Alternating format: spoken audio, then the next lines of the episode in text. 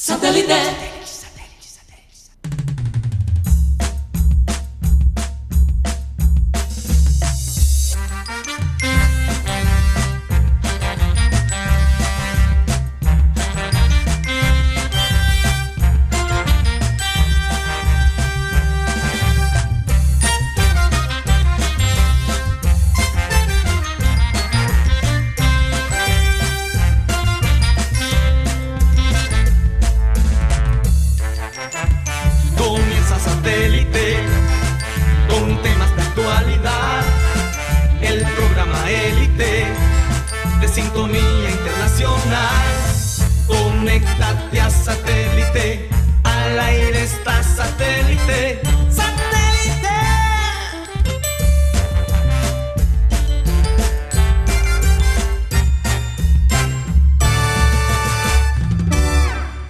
Bienvenidos a programa Satélite, muchísimas gracias por estar con nosotros el día de hoy. Me quedé sin voz, Mateo. Me perdonan mis oyentes, pero bueno, ahí tengo la voz de la, de la ronca. Hay gente ¿Cómo era que, le se gusta. llama? Hay gente Más que mi- le gusta. Hay gente que dijo que, que le gustaba más mi voz cuando yo estaba enfermo y tenía ¿Cómo? una voz más romántica. ¿Quién te dijo Hay eso? gente que dijo eso en los comentarios. Ah, ok. Bueno, no sé. Pero un poquito difícil hablar así, pero bueno, aquí estamos, gracias a Dios. Recordarles como siempre a nuestros oyentes que estamos transmitiendo a través del Sistema Cardenal 1010 AM, a través del TDT de Sistema Cardenal y a través de nuestro canal de YouTube Programa Satélite. Hoy es, que hoy es 17 de junio, Viernes. vísperas de elecciones, Día Sí, sin. IVA. día sin IVA, ¿cómo, Sí, cómo estará yendo el comercio? Ojalá que bien, ¿no? Ojalá que las cosas se muevan para los que trabajan. Cuidado con las trampas. Hay descuento y, luchan. hay trampa. Sí, hay que estar de todos modos pilas moscas, ¿no? Sí. Bueno, Y Mateo, hay, que, ¿por y hay que leer siempre. Eh, la, la, la, letri- la letrica letra- esa sí, chiquitica. la hay que letra, leerla. creo que lo llaman la letra fina, ¿no? La letra fina. sí. Letra menuda. La letra la menuda. menudita, esa, menudita, la- esa letra menudita. La que engaña. La que esa. Ahí Sí. está la clavada. Bueno, Mateo, ¿por dónde más nos pueden escuchar? También nos puede escuchar a través de la aplicación de radio digital TuneIn, donde estamos como Radio Caribe Sano. Ahí transmitimos también este programa. Eh, y fuera del, del horario tenemos otros contenidos que yo sé que a la gente le va a gustar, contenidos familiares. Después de las cuatro y media también nos pueden escuchar en la aplicación de música y podcast, como podcast. Ahí la grabación en audio de este programa se monta. Siempre soy fan de los podcasts, siempre voy a, a levantar esa, esa bandera, bandera, esa bandera y darle publicidad a podcast como formato, porque a mí me encanta.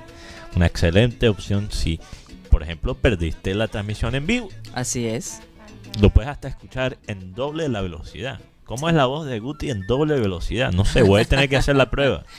¿Cómo Ay. será? Quizás el martes, después del Oye. puente, le muestro. Mateo, noto a Rocha un poco estresado. Él dice que tiene noticias. Llama, llamen a los bomberos que Sí, llamen a los... El libro gordo de Rochete Sí, es el día de hoy. tiene, tiene un libro Bueno, eh, también tenemos un, una sorpresa. Tenemos a, a- a un, a un invitado que va a mover eh, cierta melancolía, porque nos va a recordar personajes muy especiales O de nuestra nostalgia, Con bien. nostalgia, nostalgia, porque de verdad este este persona, este- el hijo de este personaje, pues El papá de este el persona. papá de, de- de esta persona que vamos a entrevistar, gracias Mateo. Sí. Tengo aquí mi profesor de español. Estoy pendiente. Eh, nos hizo reír muchísimo, así que va a ser bastante interesante. Bueno, vamos a saludar a la gente de producción. Ya tenemos aquí el equipo A. Benji Bula, Tox Camargo, Alan Lara. Saludo para Raymond Hernández, que estuvo con nosotros toda esta semana. Un abrazo especial. Va- No nos va a visitar, nos va a visitar. Dice que va, Sí, no va a sí va a volver, sí va a volver en algunos Sí. momentos. Dice que va a pasar por aquí y no va a también volvió Benji. No te había dado cuenta, sí, ya estamos. Eh, El Todd grupo Camargo, original. El talento de regreso. Sí, no, no, para como uno entra aquí corriendo. Sí, es verdad. Bueno, eh, tú entras aquí. Nosotros somos unos barbachanes con la excepción de nuestra Oye, un querida saludo. directora y los de producción son el talento. Un saludo a, a Alan. Álvaro Soto que está acá visitando. Así que Y hay que destacar lo que hizo Alan esta semana de comandar No, el- tremendo el trabajo. barco sin, sin se le midió. Se le Sí, midió. felicitaciones Muchas gracias, Alan. Alan, de verdad que sí. Bueno, eh, vamos a comenzar. Ah, perdón. La gente aquí del panel ya se me iba a olvidar, Mateo, es que tú, tú confundes a veces. Mateo Gueidos, Benjamín Gutiérrez, Juan Carlos Rocha y quien les habla, Karina González. Vamos a dar inicio a nuestro programa con la siguiente frase que dice así. Que tus decisiones reflejen tus esperanzas, no tus temores. Esa frase me llegó porque este domingo nos va a tocar votar. Y cuando votemos, votemos porque por la persona que refleja la esperanza de nuestro país y no por la persona eh, no porque tenemos temor de que algo malo suceda o entonces votamos por la otra persona porque es el mejor de, los peor, de lo peor, en fin. Hay que, hay que, hay que votar a conciencia, de verdad, eh, con criterio. Esto es una elección que definitivamente va a impactar de alguna manera u otra a nuestro país. Sí. Interesante de todos modos cómo ve eh, la prensa internacional, los, pol- eh, los expertos en política internacional sobre la votación de Colombia. Sí. Hay algo que hay que recordarles a los votantes y es que nuestra constitución es una constitución fuerte, ¿sabes? Es una constitución que, que se ha blindado de alguna manera para que, eh, digamos, dictadores y personas que de alguna manera quieren controlar 100% el país por muchos años eh, no florezcan. Eh, Esto, esto salió en un estudio de, Sí. de Bank of America, Banco de, de América, Sí. que analizó una posible presidencia de, de Gustavo Petro, pero esto aplica para cualquier candidato. Y ellos estaban explicando que, que realmente Colombia tiene mucho más barreras para un eh, líder, para parar un líder autoritario Sí. comparado a otros países de Sudamérica, sea de cualquier lado, sea de derecha o sea de izquierda, porque hay gente que dice en la izquierda que dice lo mismo sobre Rodolfo, que Rodolfo podría también ser un, un líder, un presidente autoritario. Entonces hay ese temor de los dos lados. Sí. Lo único que quiero decir sobre esto, Karina, es que conectando con lo que tú dijiste al principio, es que cuando uno actúa teniendo en cuenta demasiado el temor, Sí. eso dispara las partes de nuestro cerebro que, que reflejan eh, las actitudes, la- las actitudes de, de- del animal. Son los Por reflejos. Sí, sí, es, es- eh, uno empieza a actuar por instinto en vez de por lógica y por información y por razón. Entonces hay que, hay que, hay que llegar, no, no me importa por quién tú votas. Yo, yo solo quiero que la gente vaya Con conciencia. con claridad, con Sí. coherencia y que, y que no vote desde la panza, sino desde la cabeza, porque hay que, hay que analizar bien la cosa. Sí, No, lo que, lo que, lo que Pero ejercer la- el derecho de votar, obviamente. sea por Rodolfo Hernández o sea por Gustavo Petro. Lo que es cierto es que Colombia está pidiendo un cambio. Sí, es que Porque los dos candidatos no son de la, de la tradición. Así de- es. Lo que está exigiendo los colombianos es un cambio. Un cambio. Exacto, y por eso por eso ha llamado la atención a la prensa internacional, Karina, porque a mucha gente le interesa eh, una elección entre dos candidatos, Sí. lo que llaman anti-establecimiento. no Sí. atípico, no son de la atípico. política esa tradicional. Tra- son, sí, son atípicos de alguna manera. Exacto, son dos. Sí, exactamente. Son No son de las familias tradicionales. Eh, Exacto. De los Entonces, partidos por eso ha, ha llamado mucho la atención. Entonces tenemos un- una decisión importante. Sabemos que las cosas pueden cambiar con cualquier candidato. Entonces vamos a ver. Y- y- Oye, y, y tú no sabes una cosa, No, Rosa. iba a decir un detalle. y- un detalle. Detallazo. Empezó a Eh, sobarle la espalda No, a sino lo que, Guti. lo, que- lo que pasa, lo que pasa es que aquí no hubo debate. Ajá. Aquí todo fue a través de las redes sociales, estas Sí. campañas. Las dos. Total. Y te voy a decir algo. A mí, por ejemplo, en estos días me tocó pedirle a una persona muy querida que no me mandara más información de un de candidato De su específico. preferencia. Entonces, eh, gracias a Dios, porque es que la gente cuando tú le pides eso se molesta. Porque es que ellos sienten que Sí. entre más videos te manden, más información tú vas a adquirir. Eh, Cuando ya todo el mundo cuando está- ya todo el mundo lo sabe. está Pero, saturado pero de bueno, o sea, eh, Y de, de igual, lo mejor es decirlo con amor, de la mejor manera, porque es que los chats después se vuelven un punto político y, y- sobre todo de la familia, pues eso no, no, Sí. no va. Karina, también lo otro que quiero decir para, antes de pasar la página, porque yo sé que la gente también está Sí, sí. saturada, saturada y no, Total. o sea, nuestro, nuestra responsabilidad aquí eh, en este programa no creo que sea cambiarle la mente, la opinión a la gente, sino darle la información y cosas que pueden ser útiles para su vida. Sí. Lo que les quiero decir es que si gana tu candidato, cualquiera de los dos candidatos, no importa cuál sea. O sea, yo tengo mi, obviamente, mis opiniones personales, sí me importa, pero lo que quiero decir es que esto aplica para cualquier de los dos candidatos. Sí. Si gana el, el candidato Que tú escogiste. que tú escogiste, no te desconectas, porque hay gente que quiere entregarle básicamente el país a- al candidato por, por lo cual votaron, sea Rodolfo o sea Petro. Ah, bueno, ya Rodolfo ganó, entonces no me puedo desconectar. Ah, bueno, Petro ya ganó, ya me puedo... No. No. Ah, no. Si tú votaste por alguien, eso no, significa, eso no significa que no puedes criticar por el candidato por lo cual tú votaste. O sea, tú tienes que estar como alguien que votó pendiente. Tomar la responsabilidad. Tienes que estar pendiente de que ese candidato cumple con las promesas. Sea quien sea. Sí. O sea, hasta cierto punto, si gana tu candidato, tienes que estar todavía más pendiente. Claro, porque tú le estás creyendo. le estás- Exacto, tú estás, Mm. tú estás apostándole a esa persona. Entonces, Sí. que, que eso que eso no ocurre. Porque yo he visto. No, y que no en- cunda el pánico, porque como decía el Chapulín Colorado, que no cunda el pánico. Que no cunda Sí. el pánico, entonces salga corriendo y tome decisiones, no, que esto, que lo otro. Vamos, porque es que si nos vamos y dejamos el país solo, entonces ¿qué? Sí, Sí. peor. Bueno, en- vamos a pasar la página, vamos a, a irnos a algo positivo. eh, y yo creo que mm, hay dos cositas ahí en el tintero. Número uno, el hecho de que el Mundial del 26, del, del 2026 va a ser en Norteamérica. Eso ya se sabía. Eso ya se sabía. pero tres países eh, unidos, Sí, eh, como. Estados Unidos, Canadá y México. Eh, 11, 11 ciudades de Estados Unidos participarán, dos de Canadá Sí. y tres de México. Se sabía que esos tres países iban a participar. Lo que no se sabía era cuáles cuáles son las ciudades. Las ciudades. Por lo Las menos en. Canadá sabemos que es Toronto, Vancouver. En México va a ser Guadalajara, Monterrey. Monterrey y, y México City, ¿verdad? sí, Ciudad de México. Ciudad de México. Y en México Estados City. Unidos tenemos. México City. Así le dicen en inglés. Disculpa. Eh, eh, eh, Yo soy soy el- mamá de un gringo, entonces a veces se te, se te cruzan los cables. Ah, Eh, tenemos Miami.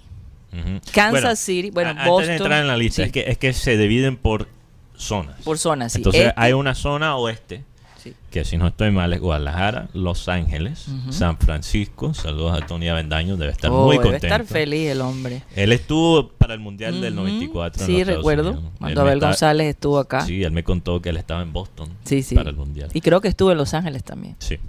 Entonces tenemos a Guadalajara, que es la, cos- es la costa oeste, Oeste, de, de sí, México. claro que sí. Los Ángeles, San Francisco, Seattle, Vancouver. Vancouver. Seattle los- y Vancouver. Seattle y Vancouver.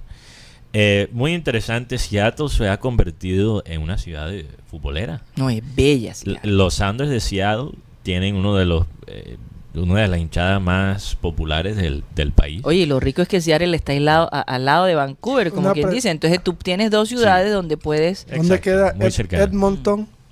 Edmonton Es también Canadá. es también Canadá. Es Bueno, Canadá, hace sí. parte también de la, la tercera ciudad. Ah, yo no la vi en la lista. Ah, ah, no, entonces Canadá tiene dos. tres. No, aquí estoy leyendo, dice, Mm. están en una zona, está en Los Ángeles, San. Francisco, Denver, Seattle, Vancouver y Edmonton.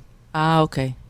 En la otra está Toronto, Boston, Nueva York, New Jersey, Esa es la zona este. Esa es la este, va- ya íbamos para allá. Cincinnati, Kansas City. Sí, Pero yo aquí el que no veo, Cincinnati. Cincinnati. El estado de Cincinnati es muy lindo. No, Cincinnati no está, Guti. Aquí lo estoy viendo. No. Bueno, está Creo que estás viendo una lista de candidatos.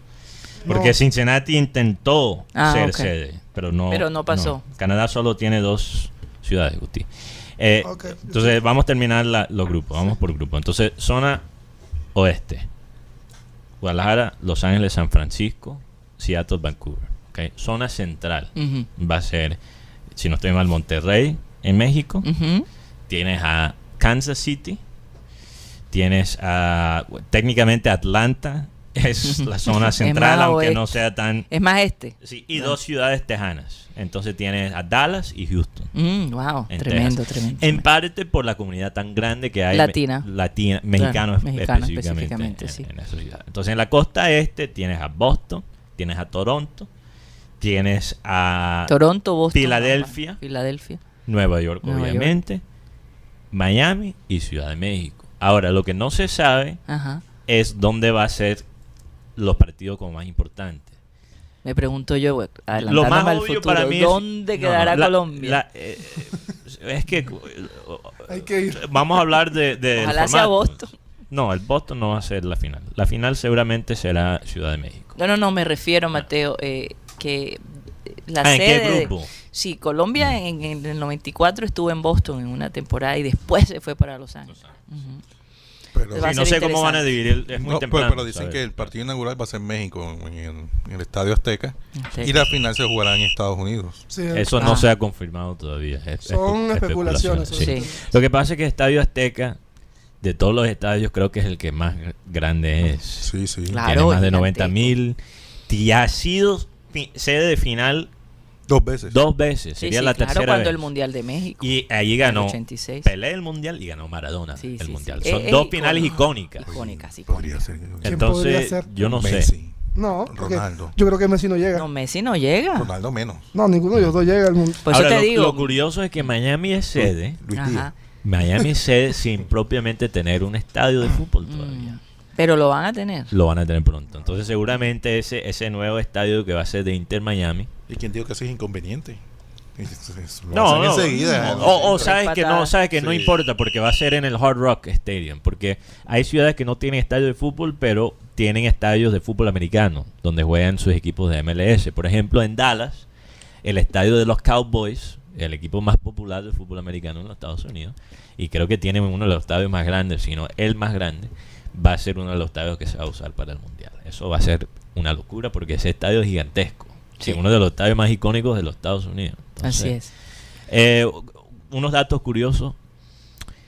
El mundial del 94 en los Estados Unidos es el que el mundial que más vendió taquilla. Entonces se puede imaginar este. No, no, esto va a ser la locura. en el 94 el fútbol en los Estados Unidos no, es Además, lo que es ahora. además No, te voy a decir. Mateo, no hay esa prevención, ¿no? Eh, Sí. eh, con los Estados Unidos, eh, como lo hay, por ejemplo, ahora en Qatar. Sí. Que, que no, no va a ser un mundial, imagino yo, tan, tan popular. controversial, tan controversial. Eh, sí. Va a ser, exacto, va a ser menos controversial, obviamente. También Estados Además, lo- los escenarios ya están hechos. ya están hechos. Ahí es que me imagino harán algunas actualizaciones, Sí. pero ya están hechos. Ya están hechos ciudades como Los Ángeles, por ejemplo. Los. Ángeles se está preparando para los Olímpicos en 2028, entonces va a tener todo el transporte público Oye, Mateo. desarrollado. A propósito de eso, como el fin de semana en Estados Unidos sí es el Día del Padre, leyendo con Cyril Gaydos algunos lugares en Los Ángeles que se pueden visitar, esta persona que escribió el artículo decía, lleven a- eh, una lista de cosas que hacer en Los Ángeles el Día del Padre, que son diferentes a ir a jugar golf, a hacer ese tipo de, de- de actividades que normalmente algunos padres hacen. Y hay un bar, y dice, llevar a tu padre al bar, al Wii Bar, donde se fume su primer porro. ¿Cómo te parece? Hay, hay un bar en Hay Los un bar Ángeles en Los donde se puede fumar marihuana. donde se donde se Como en fuma un Amsterdam. porro. Sí, Amsterdam es famoso por eso. sí, En lo hay. Amsterdam te, te sirven un latte y un porro. Lo hay, o sea que tu papá, porque ella O sea, contaba un café, un capuchino. Guti, imagínate un capuchino gigantesco y al lado están dos porros. dos por. Como Bueno, en Los Ángeles existe existe ese bar y ella lo, lo, lo comentaba porque tiene la costumbre de llevar al papá algo así como novedoso. Eh, una vez en los años 80 lo llevó a, a comer sushi, que en los años 80 el sushi no era tan popular como Bastante exótico. basa- bastante. Ahora Entonces, se encuentra es una aquí. idea como, no, obviamente no estoy proponiendo que lleven a, a fumarse un porro a su papá, eso no es la, esa no es la idea. Pero que sa- sáquenlo de la pero, pero es como sacar a los padres de la típica rutina, ¿no? Pero regresando al mundial, Karina. Sí. no lo hagan en casa. Eh, Regresando al mundial. Si el Estadio Azteca no es la sede de la final, Ajá. Yo no sé cuál ciudad podría ser. Yo, Tiene que ser eh, Dallas. no, no, no, ¿No? va a ser Dallas. No, Ah. no va a ser Dallas. O Los eh, Ángeles, sería espectacular dudo, en Los Ángeles. Dudo que sea Dallas. ¿Y Los Ahora, Ángeles? ¿Qué tiene Dallas, Karina? Tiene el estadio Sí. y tiene un aeropuerto que tiene Grandísimo. muchas conexiones. Pero Los Ángeles también. No, yo sé, pero eh, estoy, estoy respaldando lo que dijiste, Karina, estoy regresando a lo que dijiste. Dallas podría ser por esas dos razones, pero no creo. Creo que sería, en, sí, tiene que ser en los Estados Unidos. Si no es Estadio Azteca, tiene que estar, estar en los 10, eh, perdón, 11 ciudades americanas. Sí. ¿Ok? Para mí tiene que ser entre Los Ángeles y, y Nueva York. Tiene que ser una de esas dos. que son las lo que llaman las dos joyas, porque Nueva York es la joya de la costa este y Los Ángeles es la joya de la costa oeste. Esto es lo que dice. Bueno, son las ciudades. más digamos el grandes. orgullo, ¿no? Son las ciudades más grandes. Bueno, Este, este tema de Sí. lo de la final, Sí. eh, dice Infantino, eso. ahora hay una discusión para ver dónde es la final, todavía no se sabe.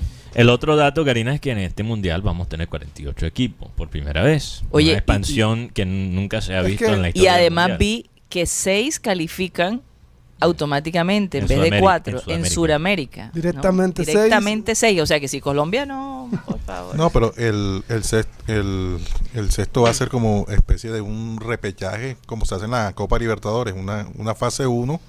antes de la fase de grupos, porque van a quedar los Ah. mismos números de grupos. ¿Cuántos van a clasificar? Pero pensé que eran seis y después el Son repechaje. 48 en total. para el 48, mundial. pero al Ajá. final los grupos son cuántos? 36, Guti, no. No, 48. No, no, no. No, porque va a haber una fase previa al se mantienen ¿Cuántos cuántos 32, normalmente son 32. son 32? Bueno, de los 32, o sea, clasifican 16. De esos 16 van a ser llaves, o sea, un, un, un, a un playoff. así como se hizo ahora en Qatar. Ok. Van Vas- a agregar una, una ronda adicional. Van a- para para esos equipos pasen a la fase de grupos. Yo, yo antes era estaba en contra de esta idea de expandir el mundial, Karina, porque para mí Seis Pierde un cupos- poquito Seis cupos y medio. Tiene, Identidad, tiene tú- Sudamérica. tú seis cupos y medio. seis, Seis cupos, automáticos. Ah. O y uno de O repechaje. sea, el repechaje, es decir, que solamente quedarían eliminados tres. Wow. Yo antes, yo antes estaba, yo antes Pero, Dios mío. estaba en contra de esta idea primordialmente por cómo va a cambiar las eliminatorias de Sudamérica. Porque pensando de una manera neutral, no como colombiano, Ajá. pensando de una manera neutral, De que la- vamos, vamos. las eliminatorias van a per- perder su encanto en Sudamérica porque va a ser muy fácil clasificar. Ya, ya uno puede, se puede imaginar que los tres que van a quedar por fuera van a ser Venezuela, ¿qué más? Perdón, Paraguay, Mateo, yo creo que estás equivocado porque Venezuela tiene Peckerman. Venezuela, Paraguay y Bolivia. Es muy fácil imaginarse O sea que, así va a ser. es que no. Dios ¿quién- te quién oiga. sería O sea, el- la- la el presión- séptimo? Porque tenemos las eliminatorias más interesantes del mundo, Karina.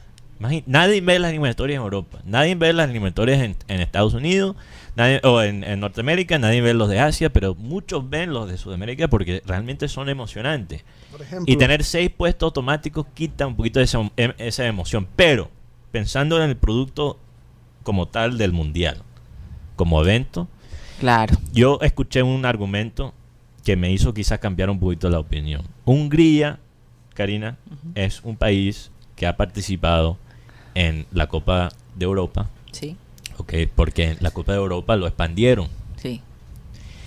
Hungría hace unos días le ganó a Inglaterra 4 a 0. Imagínate. O sea, le, le ha eh, eh, expandir la Copa de Europa ha elevado el nivel, El nivel. de muchas selecciones, ujú.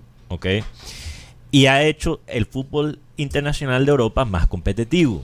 Entonces, yo espero que eso también sea cierto para el Mundial. Si se puede expandir el Mundial a 48 equipos, Sí. que eso sube el nivel de, de equipos en Norteamérica, en África y en Asia, para que sea un mundial más competitivo y para que no sea siempre un equipo europeo el- o sudamericano el ganador.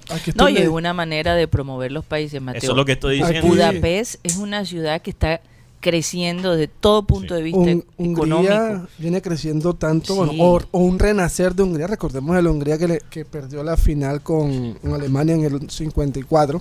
Sí. Pero, por ejemplo, Hungría le ganó a, como estábamos hablando, Inglaterra y en la Eurocopa anterior empató con Alemania, empató con Francia Sí. y, y perdió con Portugal. O sea, Hungría viene creciendo nuevamente. Pero aquí estoy viendo cómo van a hacer la distribución. Por ejemplo, en Asia, para el 2022, 4,5. O sea, 4 cupos y medio. En el- para el 2026 son 8,5. Fíjate, Casi 9 equipos por, por Asia. tremendo. África tiene en- tiene 5, va a tener 9,5, o sea, puede tener 10. CONCACAF tiene 3 tiene tres cupos y medio, pasaría a tener 6 cupos y medio.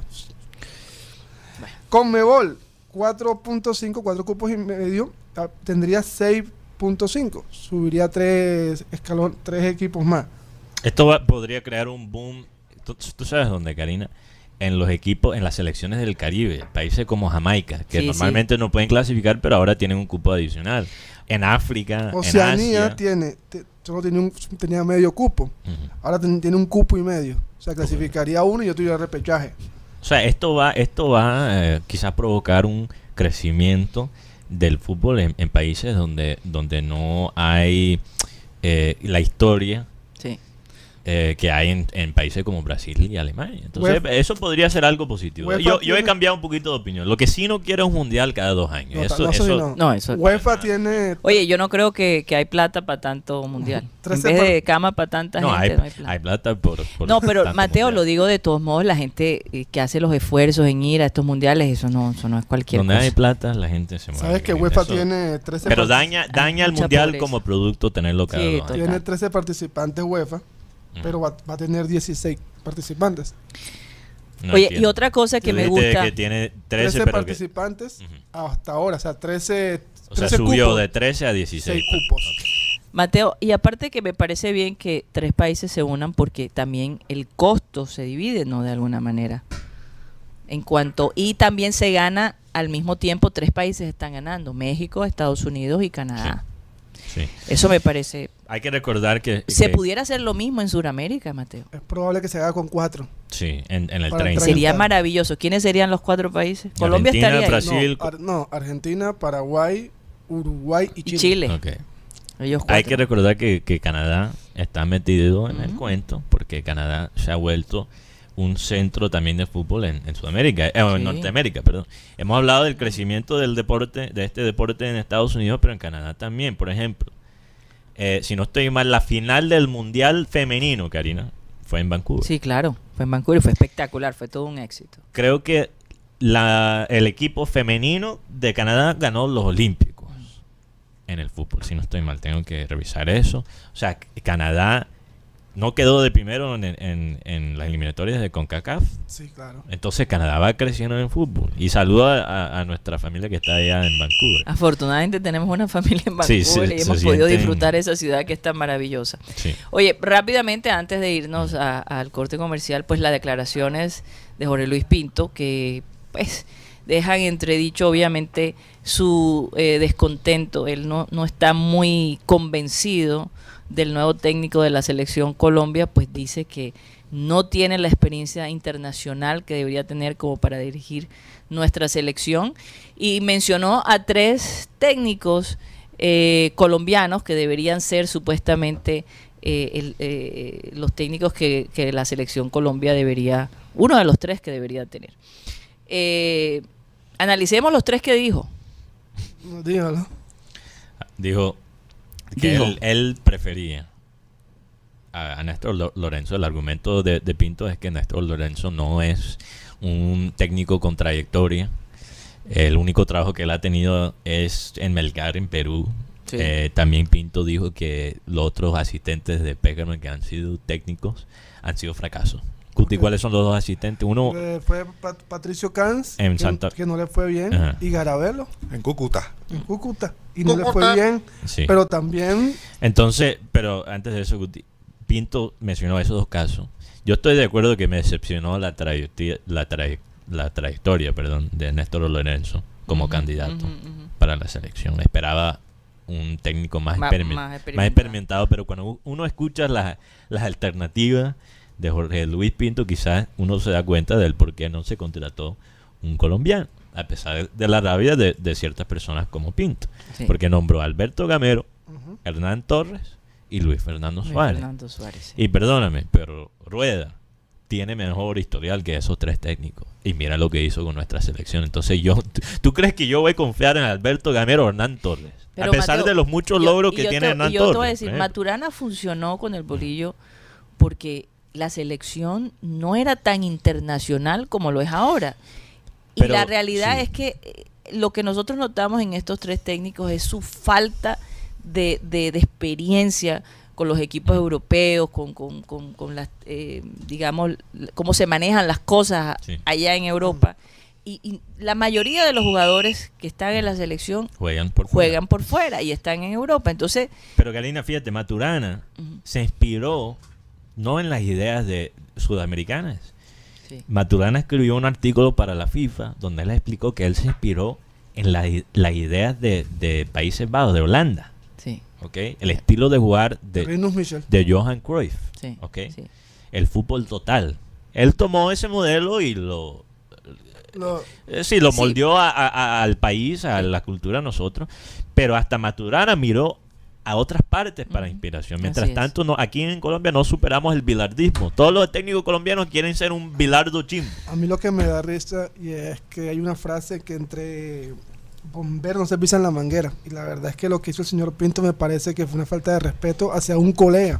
¿Por qué? Porque tampoco. No, sí, la verdad, porque a, usted- a él le gustaría que cuando él empezó, porque cuando él empezó le fue como asistente. Sí, sí, pero te estamos hablando de que, de que Lorenzo fue asistente de, de Peckerman por más de 20 No, años. sí. o sea, Y cuando tú... y Y, de Tomo Pinto no duró de asistente 20 años. pasa, es que, bueno, pero en eso, pero No, dicen pero los- es que yo pienso, el que- Putin, el que, que- cada quien tiene. No, no, él No, está- sí. lo que él está diciendo es que, que, que no hay que perratear a los técnicos que no tienen mucha experiencia. Sí, porque si hablamos de técnicos sin experiencia, ¿quiénes podemos hablar? Guardiola. Y mira lo que ser. hizo Guardiola. Oigan, vamos a un corte Ya comercial porque escucharon, ya... Guti dijo que Néstor Lorenzo es el guaridor de Colombia, así podemos terminar. Ay, Dios mío. Nos vamos a un corte comercial porque ya tenemos a nuestro invitado. Así que ya regresamos.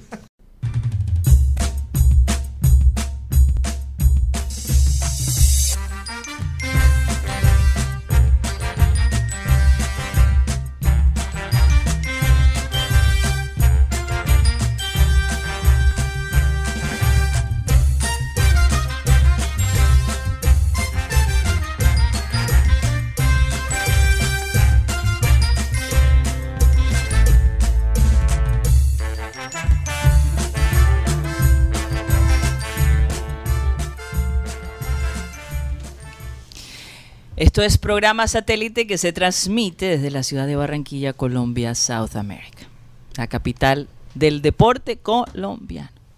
Es Barranquilla, les guste o no les guste. No es oficial, No hay nada que hacer. pero debería ser oficial. Después del charco de Medellín, yo creo que, el charcanacio. no- el charcanacio de, de Medellín, yo creo que no les quede la menor duda que el estadio metropolitano es el estadio preparado para ese tipo de eventos. 15% de la lluvia que cae en el año cayó el sábado y nos sostuvimos. No había el charquerío que había ya en, en el Atanasio. Sí, así es. Bueno, eh, rápidamente, Juan Carlos Rocha, vamos a saludar a toda la gente que está allí en el chat, eh, porque ya tenemos nuestro invitado con nosotros, así que no queremos hacerlo esperar. Adelante. Saludos para Alfonso Coronel desde Costa Hermosa, que hay una tarde soleada por ahí en Soledad. Charlie 1212, saludos para Karina y siempre precioso y a mi hijastro. Pero Rocha, que no leas no eso, que se comentarios. Que se ha armado ahí un... Eh, Enrique Martínez. Hay, hay que tener un poquito de inteligencia antes de mandar, no solo a Rocha, este, este pudín no solo es para Rocha, pero para, por si acaso. Yo no sé No. quién escogió el comentario, pero eso no es chistoso. Ay, ay, ay. Pero Bueno, son oyentes que, que, que, que muestran Ok, en ok. su... Déjalo. De, de algún modo, o sea, Eh, Oye, antes cuando yo leía los comentarios, yo no leía comentarios que te perrateaban, Rocha. no, pero, ¿y fue cuál perrateo, Mateo? Eso es un perrateo. Eh, No, O sea, no ¿por te, qué? te- te estás haciendo el bobo, No, Rocha, ¿por- pero por qué- no por qué por qué perrateo? No, ¿Por no, Termina los comentarios. No, la verdad a mí no me incomoda y la verdad no me, no me importa eso.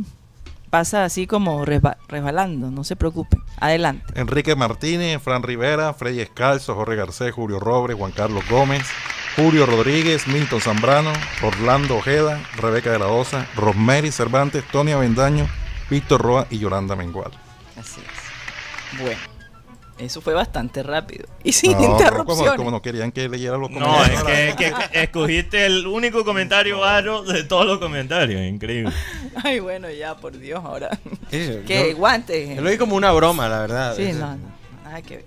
Bueno, tenemos como invitado a Esteban Valdés. Esteban Valdés es uno de los 10 hijos de Ramón Valdés, ese personaje tan querido don Ramón, uno de mis personajes favoritos del Chavo del Ocho, Mateo y compañeros, Eh, porque era un hombre era, eh, de esos actores naturales, con un atuendo tan sencillo, Sí. ¿no? Eh, tan modesto, y cómo nos hacía reír, esas discusiones que tenía con doña Florinda, cuando le daba los consejos a la chilindrina o al chavo. ¿Para qué? Crecimos viendo a don Ramón como si fuera el tío Ramón. Así es. Y hoy tenemos con nosotros a Esteban eh, Valdés, hijo que por cierto escribió un libro que se llama Con permiso, dijo Monchito. Con permisito, dijo Con Monchito. permisito, dijo Monchito. Eh, y lo tenemos, desde- está en México, ¿no? Así en es. este momento. Desde Isla ahí Mujeres. está, ahí está. ¿Cómo estás? Bienvenido a programa Satélite, te habla Karina González. Bienvenido, Esteban. Cuéntanos eh, un poquito de tu vida, ¿no? Y además que la gente quiere, quiere saber de ti, quiere saber de tu familia, por supuesto de nuestro querido don Ramón, que no lo olvidaremos nunca, sinceramente. Adelante. Gracias, Karina. Eh, mucho gusto en conocerte, en saludarte, a ti y a todo el equipo, a Jaime que ya lo vi. Eh, pues bueno, estoy aquí feliz, emocionado. No sé si me escuchen bien, me vean bien. Yo aquí veo como un poquito de retardo en la imagen, pero eh, espero que, que todo salga bien. Pues feliz de estar con ustedes en este programa. Pues hablarles de mí, eh, quizás me puedan hacer alguna pregunta eh, a nivel personal. Más bien pienso que si voy a hablar de mí, tiene que ver con, con lo que acabo de escribir. Bueno, ya tiene un poquito más de ocho o nueve meses que finalmente logré publicar este libro. Con permisito dijo Monchito. Y pues Perdón, es Esteban, creo que estamos teniendo un poquito de sonido. No sé si es tu micrófono, creo que Sí, tiene se que sienten ver. unos golpes. como ahí. unos golpecitos, entonces Sí. perdemos eh, Ah, el- la claridad de tu sonido, sí. Vamos a ver si podemos Ah, hacer. bueno. Creo que ahí mejoró. Ok. Sí, Ah, bueno, sí, porque como lo tengo aquí conectado, tal vez a la hora de. Sí. Creo que mejoró un tendré poco. cuidado. ok. O- oye, una pregunta: ¿es un programa de radio? O sea, la gente lo escucha, ¿correcto? Nos ¿O lo está escuchan, nos escuchan y nos ven a través de, de nuestro Ah. canal de YouTube, sí. Manejamos los dos frentes. Sí, manejamos los dos frentes. Tenemos Ah, transmisión en. YouTube y transmisión por radio. Sí. Excelente. Pues estoy listo para las preguntas que quieran hacerme. Bueno, obviamente, obviamente, Esteban, ¿cómo fue tener a don Ramón de papá? ¿Era así tan pellizcón como lo hacía con la chilindrina y el chavo? Pues como cualquier papá, si te portas mal, te tiene que regañar, ¿no? Te tiene que corregir. Eh, sí, en el momento que él quizás no tenía la paciencia, como a veces se ve en el programa, pues a nosotros nos pasaba igual. Eh, quizás nos castigaba o nos decía, fuera, fuera. Pues así, ¿no?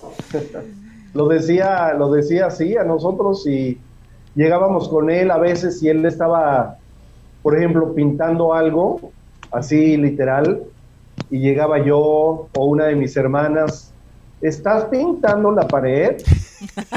Y volteaba, tal y como con el chavo o la chilindrina, ¿no?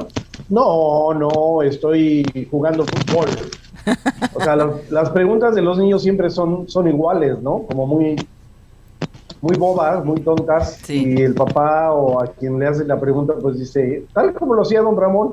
Entonces, eh, como les comento, en el libro ustedes van a descubrir que el ser humano, que fue mi papá, en la vida real, Sí. no difiere casi en nada al personaje de don Ramón. Mm. Era muy natural, ¿no? Eh, Tengo una pregunta. su actuación, porque eh, eh, era fácil representarse al mismo, ¿no? Total. De alguna Exacto. manera, ese sello, ¿no? Así es, correcto. Roberto Gómez Bolaño cuando lo contrató le dijo, sé tú mismo, y pues tal y, tal y como se lo dijo, así era mi papá. Ni siquiera tenía que disfrazarse, porque mi papá así vestía en la vida real. Maravilloso. Eh, ¿Recuerdas algunos momentos de la filmación del Chavo? Asististe, me imagino, a algunas producciones, ¿no? Eh, una, dos, quizás tres veces máximo. Y como niños, porque fuimos siendo niños, pues sí nos llamó la atención, entramos al estudio, veíamos pues a, a Chapulín, o veíamos cómo se filmaba, las cámaras, pero aunque no me, lo, no me lo creas, o quizás se te haga difícil de creer, nosotros estábamos ahí en el estudio un rato, un tiempo, y luego nos salíamos del estudio y nos íbamos a perdernos en, en los otros estudios, íbamos a la cafetería, o sea, no estábamos ahí como alguien estaría sin perderse nada. Sí, claro. Entonces, volvemos al asunto, era algo natural, entre comillas, para nosotros. Sí, sensacional ver el estudio, ver los efectos especiales, las pasillas de chiquitolina y cómo hacían a- al chapulín pequeño. Sí. Pero finalmente, como niños, pues durabas unos minutos sorprendido y luego buscabas otra cosa, ¿no? Sí, yo me imagino que para ti, para tus hermanos, pues eh, el mantener el legado de, de Ramón Valdés eh, ha, sido posiblemente, bueno, siento que tú has sido bastante, has estado muy involucrado, ¿no? Pero eh, ha sido una meta, ¿no? Porque las nuevas generaciones, no muchos conocen lo que es el Chavo del Ocho. Entonces sería interesante, aparte del libro, sé que tienen otro medio donde están promoviendo eh, el legado de Don Ramón, que es el canal de YouTube, ¿verdad? Es correcto, ese canal, eh, junto con mi sobrino Miguel Valdés, eh, trabajamos juntos haciendo entrevistas entrañables con María Antonieta de las Nieves, con Edgar Vivar, con Carlos Villagrán, Roberto Gómez Fernández, Carmen Ochoa, gente del circo, o sea, son entrevistas únicas e irrepetibles. Sí. Y fue sensacional porque en menos de tres meses ese canal llegó a 100 mil seguidores en YouTube. Tremendo. Y bueno, eh, después vino la pandemia, tuvimos que parar, ahorita no ha habido algo nuevo, yo pronto voy a hacer un en vivo ahí. Pero, ¿qué crees? Difiero en lo que dijiste. ¿Qué? Eh, yo sé que lo que estoy haciendo, igual mi hermana Carmen en sus redes sociales y lo que hicimos en YouTube, Sí. pues sí mantiene, sí mantiene vivo pues eh, el, el legado de mi papá. Pero honestamente, en lo que difiero, que dices que algunos no conocen, yo no sé quién no conoce al chavo. Y si algo me emociona y me hace llorar, Sí, es es ver a niños de 5, 6, 8, 10 años, jóvenes de 15, 18 años, gente de veintitantos, de 30, de 50, de 60, y aman y se enamoran de estos personajes. Y tan es así que aunque ya tiene más de un año que se dejó de transmitir el programa en televisión abierta, Sí. gente tiene, la gente tiene la manera o te- tuvo la idea de guardar esos videos, no sé cómo, y ahí están en Instagram, en YouTube, etcétera, ¿no? Donde O la sea, busques, la- realmente lo puedes Donde encontrar. la busques, Sí, exacto. sí. Obviamente los derechos siguen siendo de, de- de Televisa, eh, los personajes como tales de Grupo Chespirito, Sí. pero digo, te digo, difiero en tu opinión respetando lo que dices, No, pero- y, y- y tienes razón, pero debería aclarar, no es que no sepan quién es el Chavo del Ocho, sino que no conozcan, digamos, más íntimamente a los personajes. Es, es el detalle la de persona. cada persona. Sobre la vida personal No, de no Ramón. solo la vida personal, pero los detalles como tal. Es decir, no es como nosotros, nuestra generación creció viendo el Chavo del Ocho todo el Sí. tiempo. Sí. Ya no se ve con esa frecuencia. Entonces, sí saben quiénes son, pero no tienen el día a día que nosotros tuvimos.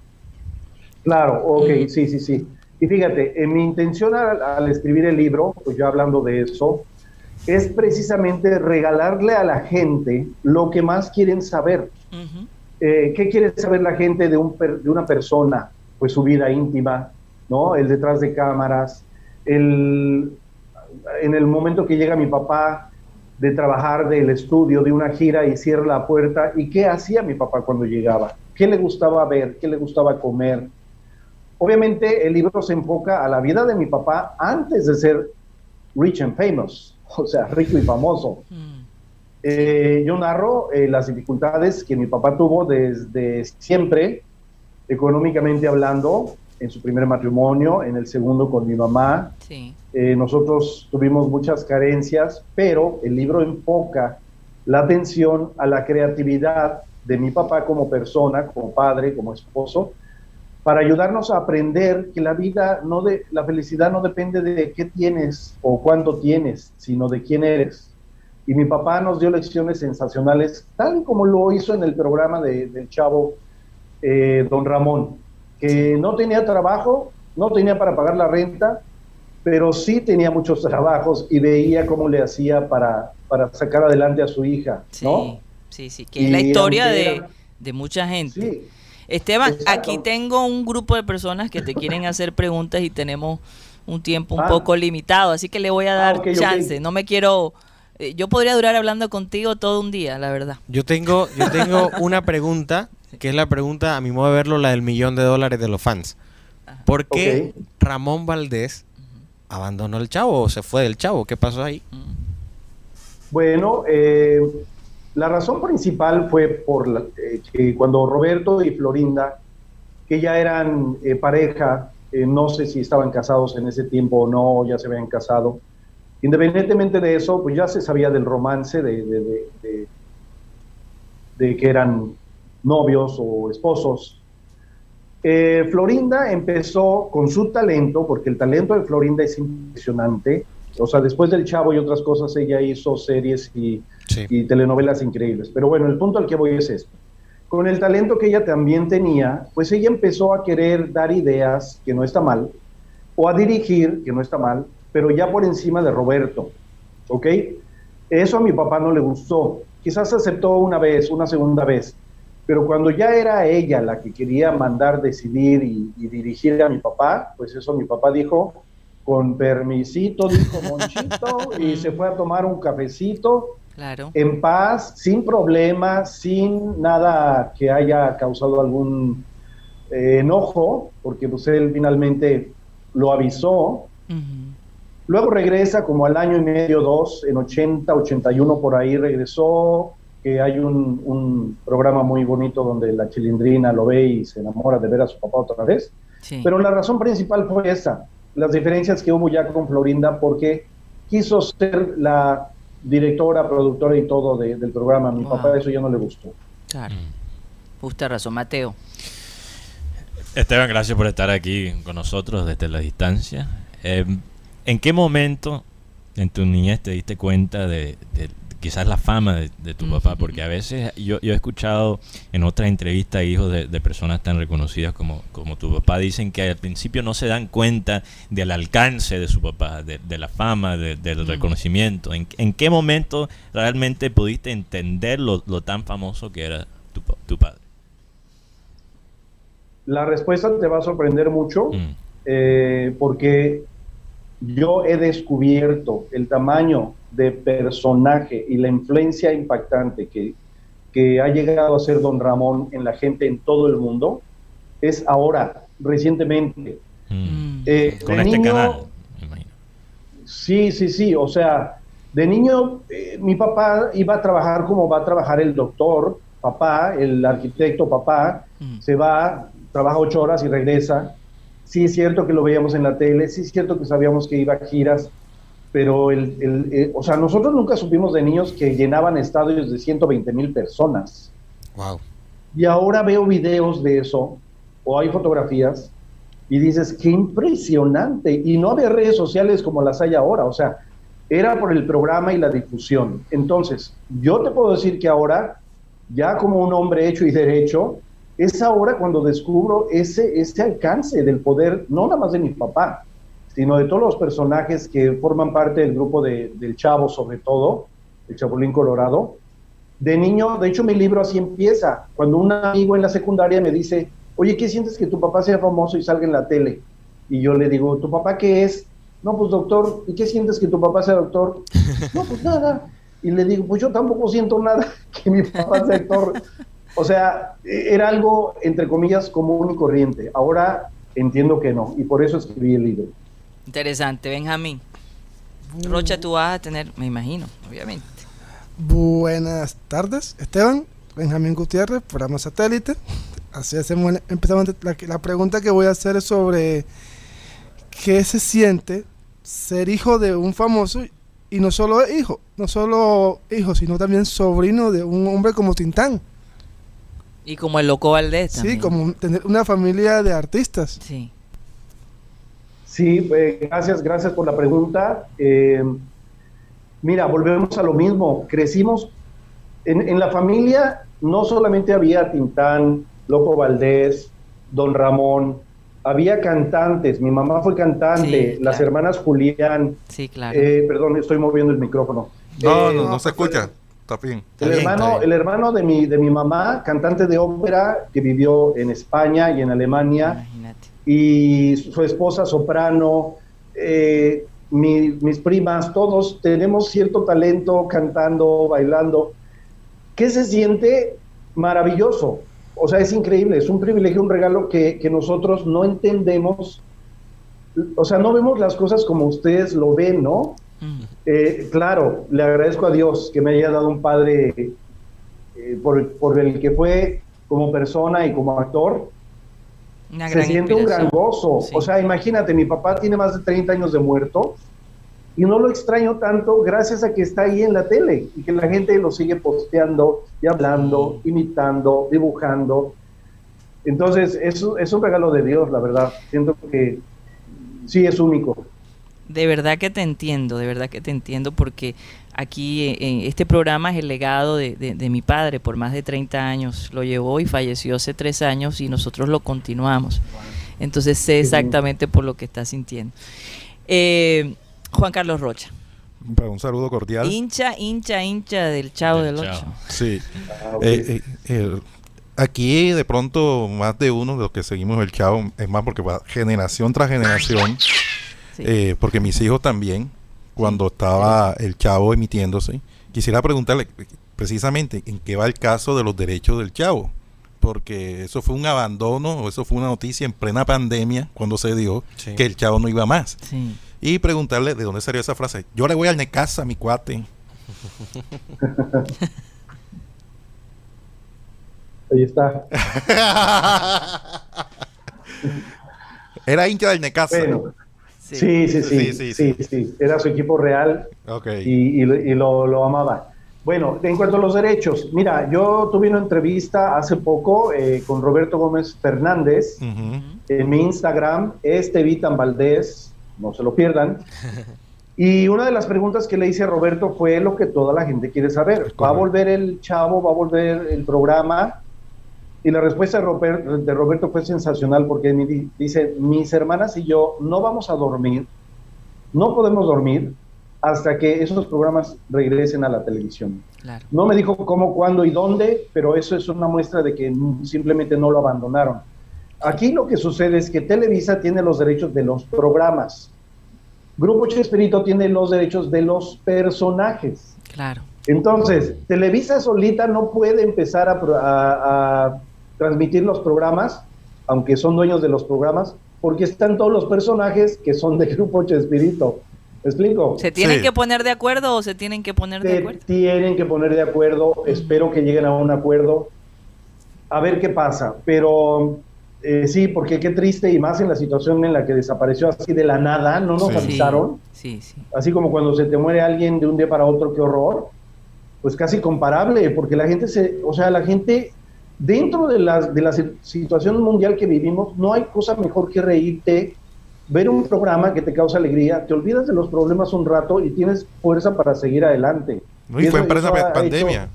En pre- hecho- pre-pandemia. Sí, más ¿no? durante Sí. la pandemia. Sí, Con lo más la gente quería repasar esos episodios. Claro. por lo menos, sí. Sí. Por Lo del cierto- Necaxa, Sí, rápido te lo digo, eh, sí, eh, yo le voy al Necaxa, mi papá lo usaba porque le iba al Necaxa, pero era una frase como para escaparse de una situación incómoda, cualquiera que fuera. No estaba de acuerdo, le incomodaba, con, este, yo le voy al Necaxa. Y luego, con permiso, dijo Ponchito, que ya se iba. qué belleza, ¿no? Lo que el impacto de una frase.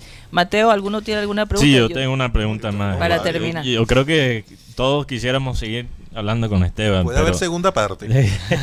puede ser, puede ser. Espero que sí.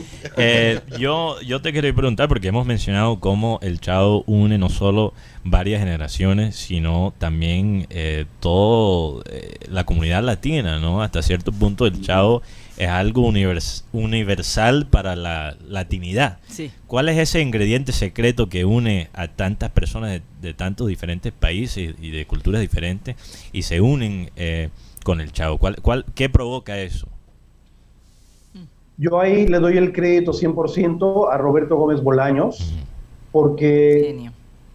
Él, primero que nada, era escritor y director, productor, luego actor. Sí. Pero cuando él empezó a ver eh, el proyecto de sus programas, que en- en- comenzaron con los supergenios de la mesa cuadrada, ya estaban ahí María Antonieta, mi papá, Girafales y otros actores, él supo escoger viendo como un genio el resultado de algo. Y tan supo escoger los personajes, bueno, a los actores y los personajes, que hoy yo le decía a Roberto Jr., que esos ocho personajes, aunque hay otros, ¿no? Es como una constelación.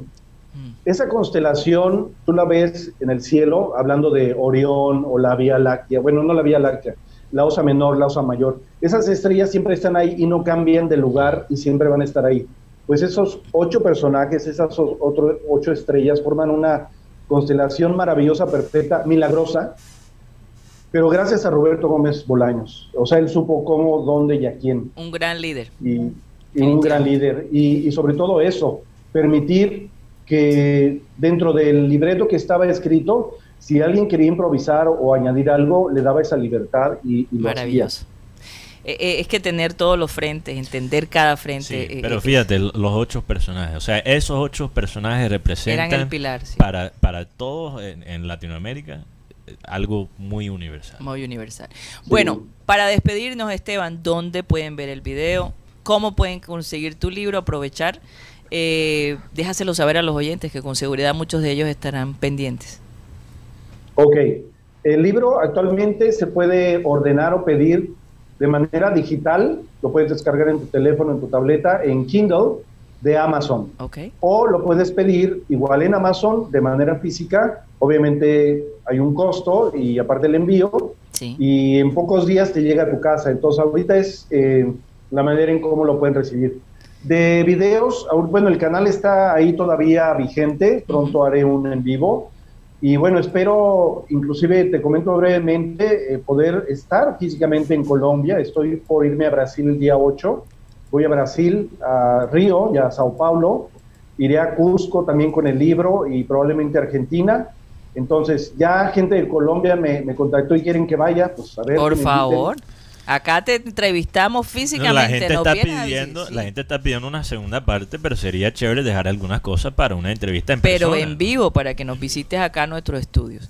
Un abrazo. Esteban. Un placer de verdad haberte conocido y, y vamos a estar pendientes de tu llegada acá a Colombia para que nos visites y, y promover ese libro que definitivamente, mira, todos queremos que don Ramón nunca, nunca nadie olvide ese personaje tan maravilloso que nos hizo reír por tanto tiempo. Un abrazo para ti, Esteban. Un placer, saludos a todos, nos vemos pronto. Nos vemos pronto. Bueno, nos vamos, se nos acabó el tiempo. Vamos a pedirle, Sí. como siempre, y, cu- recuerden. Y perdón, Karina, y gracias a Jaime Gracias Pineda. a Jaime Pineda Sí, que logró este, este, este contacto con, con Esteban Valdés, de verdad. Eh, ¿Cómo se dice? Sin precio, Jaime. Muchas gracias. Vamos a recordarles que seguimos la segunda transmisión. No voy a estar con ustedes en el Clean Clean, pero aquí va a estar todos estos señores aquí dándose tubo posiblemente porque no hay nadie que los dirija aquí. Vamos a ver qué va a pasar. No, Rocha, vamos- Mateo, pórtense Rocha, bien. No, no, no te preocupes. Vamos a hacer una terapia, una terapia grupal. Si Por quieres. favor. Vamos a pedirle a Abel González Chávez que por favor despide el programa y que pasen un feliz fin de semana. Y Ahí tendrá está un Soto. hijo, y lo llamarás Jesús, porque él salvará a su pueblo de sus pecados. Sobre todo porque es el mes de Jesús, del nacimiento de Jesús. Voy a decirlo corto. Es, es un versículo corto, pero que tiene un significado gigantesco, gigantesco, una vaina gigante que uno no alcanza a dimensionar. Y tendrá un hijo, y lo llamarás Jesús, porque él salvará a su pueblo de sus pecados. Ahí se las dejo para que mediten sobre este mes de Jesús. Bueno, señoras y señores, muchas gracias. Se nos acabó el time. Satellite, satellite, satellite, satellite.